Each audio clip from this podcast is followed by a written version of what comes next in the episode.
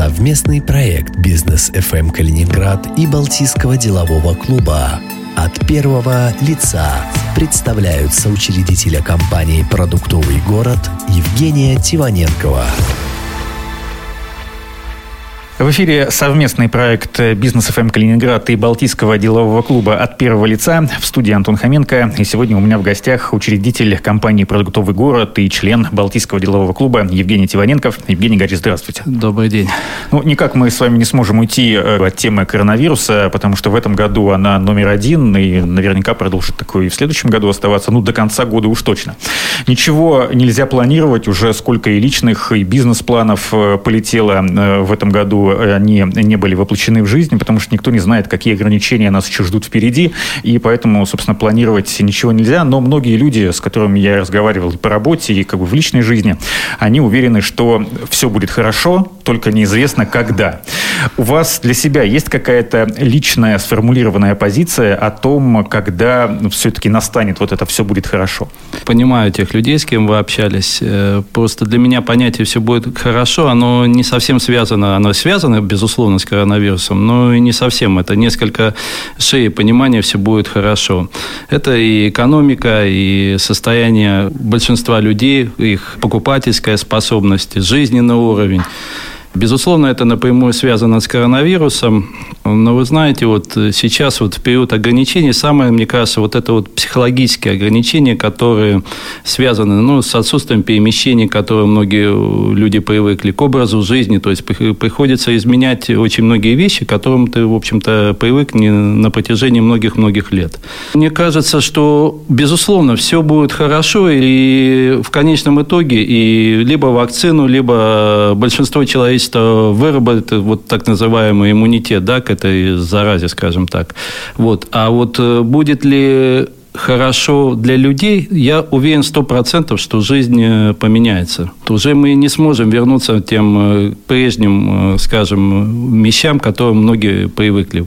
Безусловно, будут какие-то ограничения, связанные не только с этим вирусом. По всей видимости, вирусы пришли к нам всерьез и надолго, и человечество будет вынуждено к этим приспосабливаться. Сейчас вот э, очень сложно спрогнозировать, когда все будет хорошо. Знаете, порог прогнозов – это вот мы живем ближай... буквально в режиме онлайн. Там ближайшие дни, ближайшие недели, ну, максимум, наверное, ближайший месяц. Ну, так, а, скажем, если оптимистично посмотреть на эти вещи, мне кажется, что к лету, опять же, что-то должно у нас быть положительное в плане либо вакцинации, либо, опять же, большинство людей приобретет иммунитет – ну, а дальше будем смотреть. Вот у меня такой вот прогноз. Ну, Оптимистичный, ну, летом. Ну, это, знаете, как есть э, такая психологическая граница, это Новый год. Вот один год заканчивается, если что-то было плохое, то оно ну, обязательно да, останется. Да, да, да. Мы тосты под Новый год на эту тему говорим, я согласен.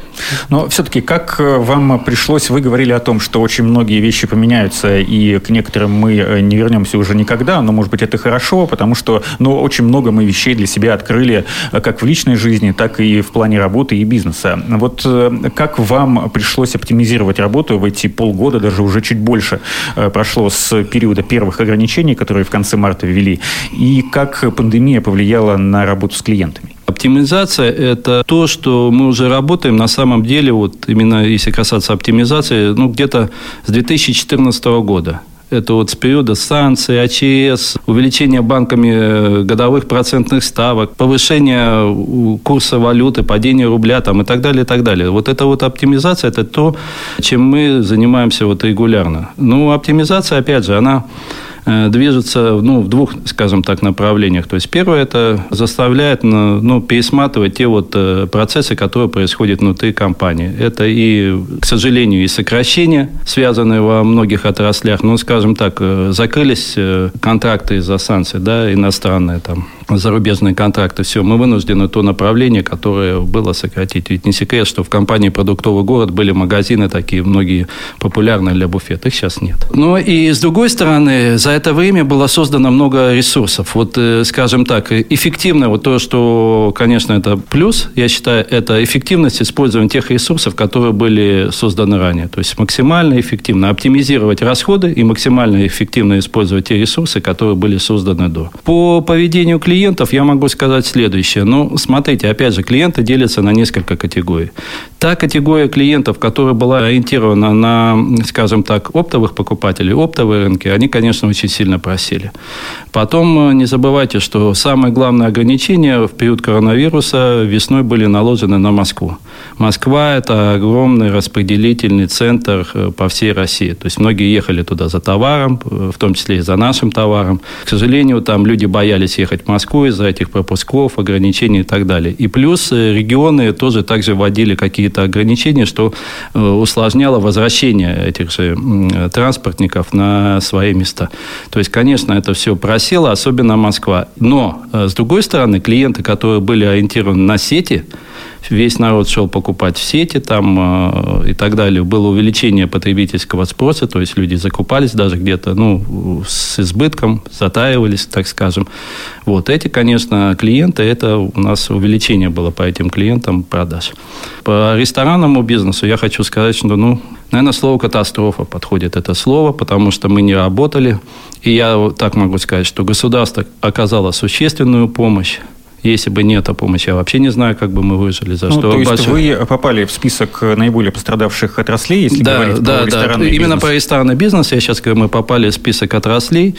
Очень было сложное время и возможность доступа к кредитам вот этим. Но мы как-то выжили, сохранили коллектив – Опять же, за что спасибо и правительству Калининградской области, и в целом государству. Вот. Это, конечно, очень сильно помогло. Август месяц, когда у нас был наплыв, э, с 24 июля открыли рестораны, ну, там, в 50% ограничением. Вот в августе месяце был на большой наплыв клиентов, сейчас, опять же, спад.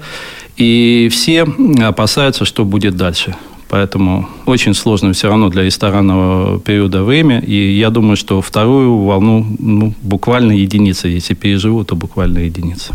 Ну, то есть в августе э, и в конце июля вот этот наплыв туристов в Калининградскую область, которые хотели где-то отдохнуть, но не могли поехать за границу, приехали в том числе в Калининград, вам этот наплыв э, в том числе помог? Ну, безусловно, безусловно. Наполняемость ресторанов, то есть э, больше стало туристов значительно соответственно, больше клиентов ресторанов. Если говорить о ресторанном бизнесе, оцените вот эти последние ограничительные меры о, зап о запрете на работу ресторанов и магазинов с нуля э, до 6 утра. Но ну, вас, я так понимаю, они не очень касаются, потому что, насколько я помню, Сотлер э, на площади Победы, он до двух часов ночи работал. Ну, да, да, да. Мы даже до часа, я скажу, мы в последнее время работали. Ну, скажу честно, что у нас такой профиль, это пивные рестораны, как бы профиль этих ресторанов, люди там не до, до утра не гуляют, скажем так. Где-то вот 11-12 они покидают наше заведение. То есть нас это не сильно касается. Больше волнует на самом деле дальнейшее ограничение. То есть, знаете, это вот как это первая вот ласточка такая, да, и все ждут. А что будет дальше? Вот, и всем, помня весну этого года, все очень многие опасаются, именно о том, о чем говорил выше, что ну, не переживут уже второго закрытия. Если полностью закроют. Если полностью закроют, безусловно. Даже какие-то ограничения, вот я говорю, что там доставка не спасет однозначно. Доставка не спасет однозначно. Э, многие ваши коллеги, э, с которыми мы разговаривали, когда вот ввели эти ограничения на работу, точнее, не ограничения, а запрет на работу в, в ночное время, удивлялись, ну, уже в очередной, вторая волна удивления пошла, скажем так, почему именно ресторанный бизнес, потому что, э, как, ну, наверное, вы согласитесь, ресторанный бизнес, он в прямом смысле один из самых чистых, и там всегда, ну, добросовестные, по крайней мере, предприниматели соблюдают все санитарные нормы. И до коронавируса это было, и сейчас тем более. Я абсолютно поддерживаю, что своих коллег действительно все требования там Роспотребнадзора э, по максимально выставляются. Это и, и моющие средства, и дезинфекторы, и санитайзеры там, и так далее, и так далее, и так далее.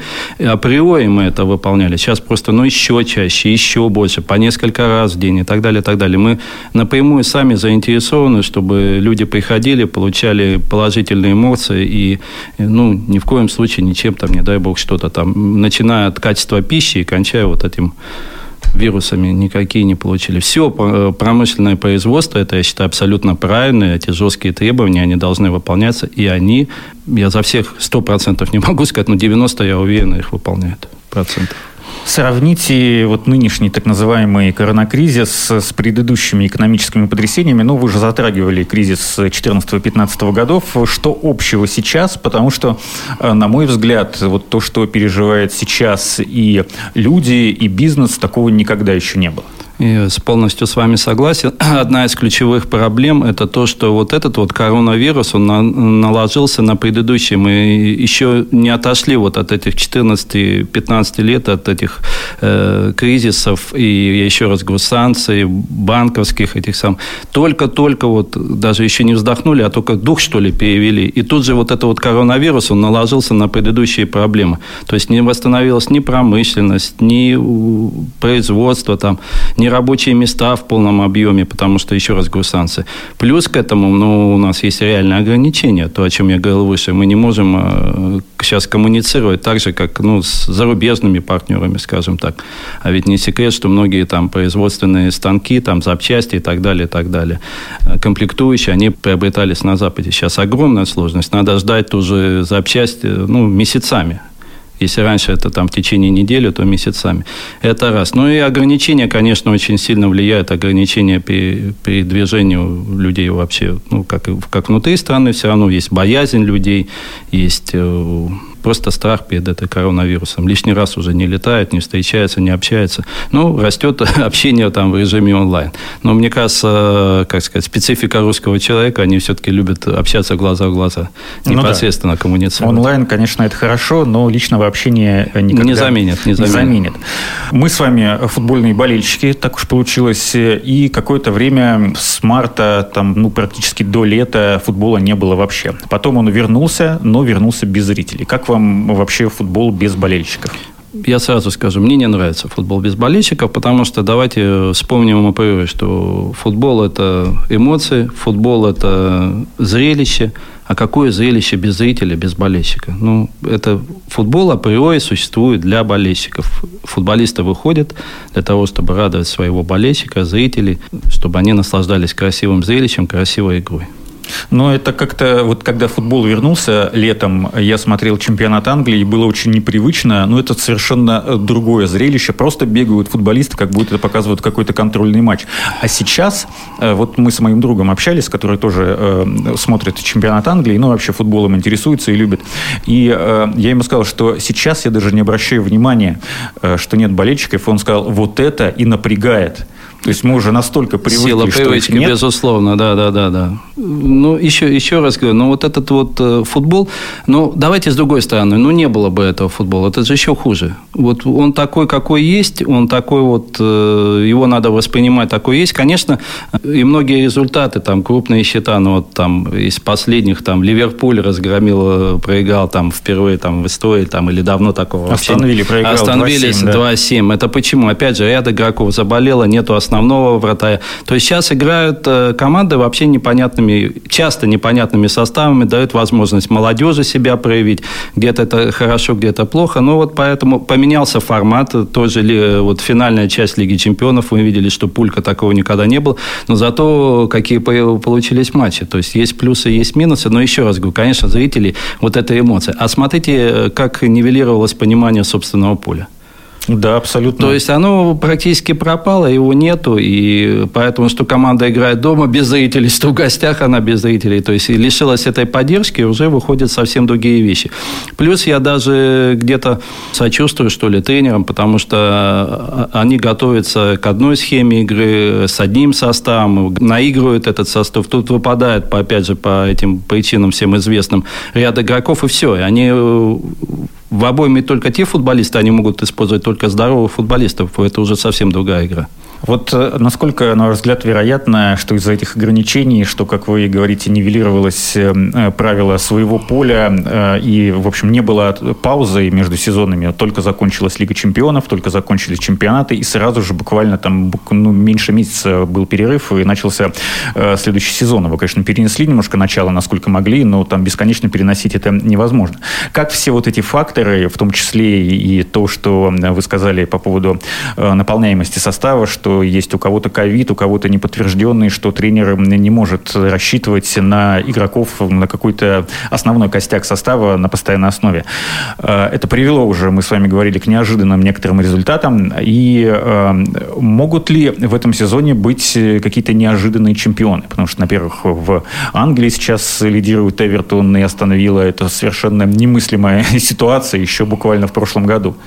Безусловно, я думаю, что они будут безусловно, они будут, э, но все равно, мне кажется, ключевую роль сыграет эта глубина состава, то есть из тренера, из какой обоймы футболистов и какой квалификации будет выбирать свой состав, и какие возможности у клуба есть по ну, увеличению этого состава. Плюс, э, еще раз говорю, ковид в связи с отсутствием болельщиков, э, рекламодателей, там, и так далее, и так далее. Все клубы понесут финансовые потери, то э, более финансово устойчивые, благополучные, ну, они, наверное, меньше, как э, по понятным причинам их заменят, менее устойчивые, могут и быть банкротства в клубах, и это, безусловно, скажется на, э, на спортивный результат. Но и подчеркну еще раз, многократно возрастет роль тренера, умение его в этих непростых условиях э, варьировать состав, готовить физически футболистов. Вы правильно сказали, что только закончился один сезон, начался следующий. Очень важно, вот это будет зимняя пауза.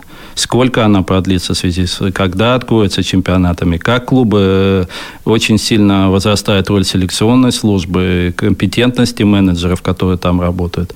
Вот все это отразится. Цена ошибки очень высока будет, конечно в этом сфере. Ну, вот поэтому, скорее всего, приведет к неожиданным результатам, потому что вот в таких, в таких условиях на сегодняшний день существует наше общество и футбол в целом.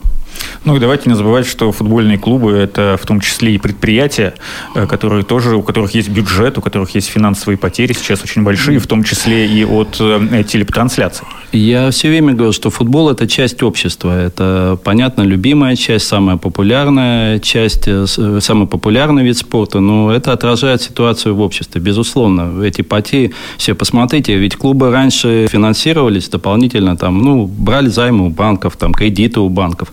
А посмотрите, что сейчас бизнес очень тяжело иметь доступ к финансовым ресурсам. Клубам 100% то же самое. Мы говорили про то, что футбол э, без болельщиков, но только в ряде стран. В Англии до сих пор еще не вернулись э, во Франции, хотя там вообще неизвестно, может быть, сейчас приостановят чемпионат, потому что правительство э, запретило все массовые мероприятия. Но в России болельщики есть, конечно, с ограничениями. на матчи, Богу. на матчи Балтики можно ходить, там, по-моему, 10% заполняемости арены. Балтика, сколько вот она существует, э, в, так сказать, в своей новейшей истории, продолжаются разговоры про выход в премьер-лигу. Каждый год э, то ли э, прямым текстом, то ли как-то косвенно ставится задача повышения в классе. И э, как вы вообще оцениваете работу штаба Евгения Калешина и каковы перспективы команды? Ну, в том числе и по выходу в РПЛ. И надо ли это вообще? Вы знаете, для того, чтобы ответить на ваш вопрос, э, как сказать, со стопроцентной там уверенности, надо находиться внутри клуба, надо знать, какие задачи ставит руководство клуба, ну, в первую очередь, губернатор Калининградской области перед президентом клуба, перед его менеджментом. Вот. Если это задача выхода в премьер-лигу, то, на мой взгляд, команда достаточно хорошо укомплектована. Я, давайте немножко не так. Я бы не начал бы с оценки тренера, я бы начал с оценки работы менеджмента в клуба в целом. На мой взгляд, то, что сейчас, э, как работает менеджмент, ну, это, наверное, из ну, самых лучших периодов э, в Балтике. Почему? Потому что клуб узнаваемый. Бренд Балтики очень хорошо продвигается на все возможных носителей. Работа Академии, да, вот появилась в Балтике наконец-то Академия, появилась поля, то есть детско-юношеский футбол развивается. Очень хорошо оцениваю работу селекционной службы. То есть команда, на мой взгляд, может быть недостаточно, но те игроки, которые есть, они, я считаю, очень даже неплохо укомплектованы. Обратно надо знать финансовые возможности клуба, но на то, на мой взгляд, как вот сейчас есть команда, она очень хорошо укомплектована. Смотрите, вот за последние, наверное, вот года два, наверное, ну, может быть, даже больше, э, в Балтике нет никаких скандалов. Если мы вспомним там, там ближайшие там, года, постоянно то, то, то потрясение, то недостаток финансов, то еще какие-то, то уходы, то скандалы, там не расчет с игроками. Сейчас это все тема закрыта. Вокруг клуба хорошая атмосфера, ну, есть стабильное, скажем так, финансирование. Поэтому, что касается касается работы команды, ну, наверное, самый лучший показатель тренера, вот, э, работы тренерского штаба, то вот у него есть задачи, выполняет он задачи или не выполняет эти задачи. Исходя из той ситуации, вот сейчас команда находится на восьмом месте, да, по-моему. Вот. Э, если задача быть в десятке, это выполнение задачи. Если задача попасть в переходные игры и двигаться дальше в РПЛ, ну, есть еще весна. Ничего такого страшного и такого критичного отрыва от э, вот этой четверки команд его нет. На мой взгляд, что не хватает команде, но это я сейчас говорю уже больше как во мне болельщик, мне кажется, вот этой вот агрессивности дома, знаете, вот есть такое выражение футбольной наглости. Вот этого давления, что ли. Мне кажется, даже в Балтике лучшие матчи почему-то удаются где-то на выезде, чем Э, дома, да, вот последняя там победа дома с Иртышом тоже волевая. В Брянске, вот на мой взгляд, в Брянске они показали, я видел эту игру по, теле, ну, по телевидению, мы ведем в наших ресторанах трансляции игры, выездных игр Балтики. Яндекс показывает. Да, да, да. Вот, хорошо, она, хорошо она сыграла, но опять состав был достаточно экспериментальный. Но вот, на мой взгляд, вот это вот давление домашней наглости футбольной, то есть э, подавление соперника, вот этого домашних игр ничего не хватает, чего так ждут болельщики болельщик, помню вот эти замечательные года, когда Балтика просто сметала всех здесь э, под руководством Леонида Ивановича Ткаченко в высшей лиге тогда российского футбола.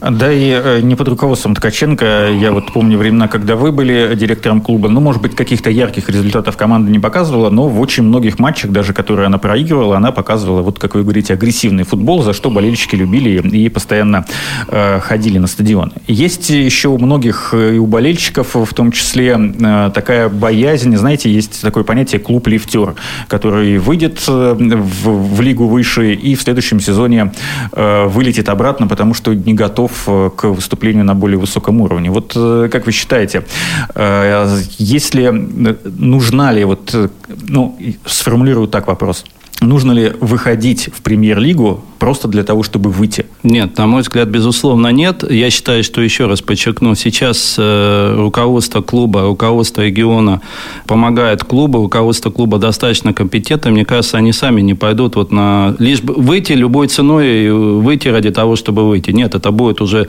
э, некая стратегия на несколько, может быть, даже десяток лет какой-то, чтобы команда была финансово обеспечена, кадрами обеспечена. Иначе э, что говорит в эту пользу? Первое, что вот команда не форсирует э, именно, вот, мне кажется, выйти там любой ценой, все-таки так, ну, немножко зная ситуацию, да, то, что вкладываются деньги в академию, это будущее калининградского футбола, это очень позитивные шаги. И то, что, вот еще раз говорю, продвижение бренда Балтики, узнаваемость в регионе, ну, просто будет стыдно, мне кажется, тем людям, которые работают в клубе, которые играют за наш э, клуб Балтика, просто выйти и опять же опуститься перед своими болельщиками. Мне кажется, нету таких предпосылок, что будет клуб «Лифтер». Есть такой футбольный клуб «Краснодар», он очень молодой, 12 лет ему исполнилось исполнилось в этом году, но за эти 12 лет он прошел э, с нуля и сейчас играет в Лиге чемпионов. Ну, пока два матча только сыграли, непонятно, как там дальше пойдет, но неважно. Все равно в, основ... в групповой этап Краснодар уже вышел. Краснодар – это частный футбольный клуб, владелец Сергей Галецкий, э, основатель сети «Магнит», который ему, правда, уже не принадлежит. Но для того, чтобы добиться вот таких результатов, это должен быть именно частный владелец, который любит футбол и понимает футбол, или это совершенно не обязательный результат? Нет. Вернее, или это совершенно э, не обязательное условие? Вы знаете, условия э, все-таки, буду говорить со стороны клуба, условия клуба – это э, стратегия клуба, обеспеченная финансами, инфраструктура клуба, еще раз говорю, стабильное финансирование, инфраструктура клуба, четко прописанная стратегия, то есть что мы делаем в этом году, в следующем, через пять лет, какие э, перед клубом стоят задачи. И, э, безусловно, наличие вот этой вот э, детско-юношеской футбольной школы, то есть тех истоков, которые клуб будет подпитывать, хотя и наличие селекционной службы, потому что ни один клуб не опирается только на своих воспитанников, а везде играют сильные и извне футболисты. Это конкуренция, которую и в спорте, и в бизнесе только двигает вперед. Вот я думаю, это основные полагающий успех клуба. Почему частный? Да потому что государственный, вы знаете, к сожалению, у нас э, в футболе очень много людей, которые просто э, приходят туда с целью освоения бюджетных денег. Все-таки я считаю, что у Галицкого это частный клуб, там вот такого растранжирования, растраты вот этих вот агентских всех историй, их просто нету. Вот. В нашем клубе, на мой взгляд, их тоже нету сейчас. И здоровый в целом клуб, перед ним можно ставить высокие задачи и их решать. Я верю, что Балтика все-таки, при, опять же, вот при таком отношении и руководства клуба к футболу, к Балтике в частности, может добиться успехов. Будем надеяться. Но э, мы говорили уже о вашей компании «Продуктовый город». «Продуктовый город» – это еще и футбольная команда. Расскажите, как сейчас успехи у этого футбольного клуба, потому что, если честно, я уже давно не следил. Как я, повлияла ли знаете, а пандемия? А, Да повлияло, безусловно, и на тренировочные процессы, на возможности. Наша команда продуктовый город постоянно участвует в международных турнирах и в Литве, и в Польше. Сейчас, к сожалению, это невозможно. Но вот мы буквально в октябре месяце вылетали в Турцию, где в упорнейшей борьбе, как обычно, для нашей команды продуктового города, мы заняли первое место, показали характер, проигрывая за 8 минут до конца 0-2 Красноярску. Красноярск привез очень сильный состав, специально под победу, скажем так, в общем-то. И мы сравняли счеты по серии пенальти, мы вырвали победу и привезли кубок э, побережья Анталии в город Калининград. Вот. Что касается в целом ветеранского футбола, то просто я сейчас э, работаю в Федерации футбола, отвечаю за это движение. Э, могу сказать, что это уже именно движение ветеранское, потому что у нас порядка 12 команд ветеранских 40 плюс, порядка 10-80 команд команд 50 плюс, и уже есть 4 команды 60 плюс, поэтому видите, какое количество людей вовлечено в этот турнир. И турниры проходят, к сожалению, сейчас ну, с большими ограничениями. Турниры не проходят. Ну, такие вот тренировочные встречи, матчи там с ограниченным числом участников, они проходят, мы поддерживаем, ну, как есть. Ну, вот удалось вы съездить в Турцию, говорю, с таким позитивным, положительным результатом всего региона. Очень э, сильно рассчитываю, что вот открытие этого замечательного спортивного комплекса в Космодемьяновске, рассчитываю, что все-таки ветераны тоже туда э, возможность э, потренироваться, поиграть. Я вам скажу, что мы уже э, пару лет проводим янтарная осень, турнир янтарная осень э, в начале ноября месяца. У меня в этом году было 18 заявок. Литва, Латвия, Эстония, Беларусь. От 18 команд. От 18 команд. Это Зарубежных. Мне буквально на дннях э, позвонили с Владимира, я был, а вы откуда знаете? А мы знаем про ваш турнир, мы хотим, мы хотим приехать. Вот. Я говорю, ну, из-за вот э, данной ситуации с пандемией турнир в этом году либо перенесется, либо проводиться вообще не будет. Вот, но вы, если будете проводить, вы нас имеете в виду. То есть мы приятно, мы уже вышли за рамки региона. А ведь это не только футбольные турниры, ведь эти э, команды живут в гостиницах, э, питаются все в общепитии и так далее, и так далее. Это в целом для всего региона большой плюс оставляют деньги в Калининградской области. Безусловно. Э, когда, давайте все-таки о позитивном. Э, когда откроются границы, все-таки будем надеяться, что это, ну, если не скоро, то произойдет. Куда вы поедете первым делом? Вы знаете, откроются границы, вот просто поеду, поеду за границу. Э, мы с друзьями, у нас уже есть определенная компания, есть такое направление у нас Хорватия. Замечательно отдыхаем на хорватском побережье. Наверное, вот эта мечта, вот прямо иной раз пишешь, видишь это в Хорватии. Ну, вот это вот такая мечта.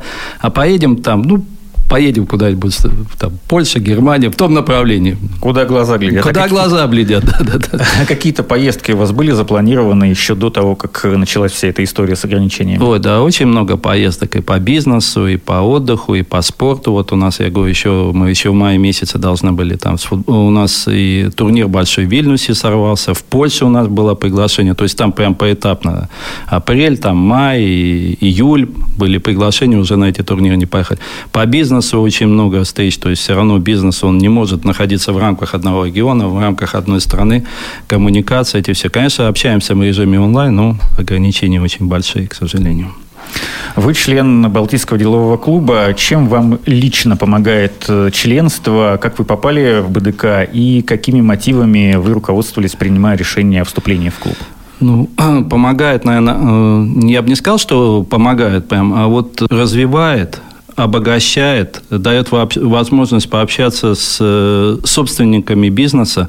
Вы знаете, на мой взгляд, Балтийский деловой клуб – это уникальное такое сообщество равных людей, которые что-то добились, они выполнили конкретные задачи, построили производство, дали рабочие места. Это люди, которые в жизни достигли высот. И когда ты с ними общаешься на равных, ты понимаешь и обогащаешься. Вот.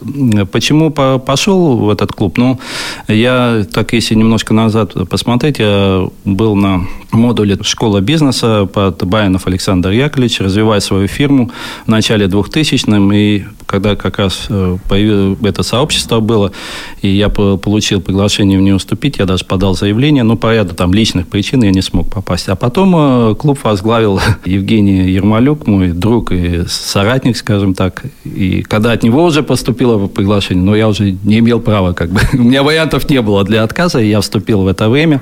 В общем-то, это и учеба, и поездки, и спорт, занятия спортом, и совместное времяпровождение. То есть, вы знаете, вот это вот некий социум, такое бизнес-сообщество, оно реально очень сильно обогащает. Вы так сказали, возможность пообщаться с людьми, которые добились высот, как будто вы сами высот не добились. Ну, я же говорю, равные с равным, поэтому вот это вот самое, знаете, учеба и спикеры такие постоянно на учебе очень, очень интересно, очень высокого уровня, но вот все равно, на мой взгляд, вот то, что вот проходит в кулуарах, скажем так, в перерывах этой учебы, вот это, наверное, самый настоящий э, импульс для дальнейшего роста. Спасибо большое. Это проект от первого лица, совместный э, проект бизнес ФМ Калининград и Балтийского делового клуба. Сегодня в гостях у нас был Евгений Тиваненков, учредитель компании «Продуктовый город». Спасибо большое. Спасибо, всего доброго.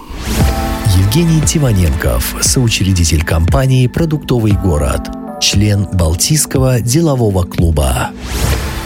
Интервью с Евгением Тиваненковым слушайте в подкасте «Бизнес FM Калининград» на сайте bfm39.ru и в разделе «Подкасты» на сайте «Клопс».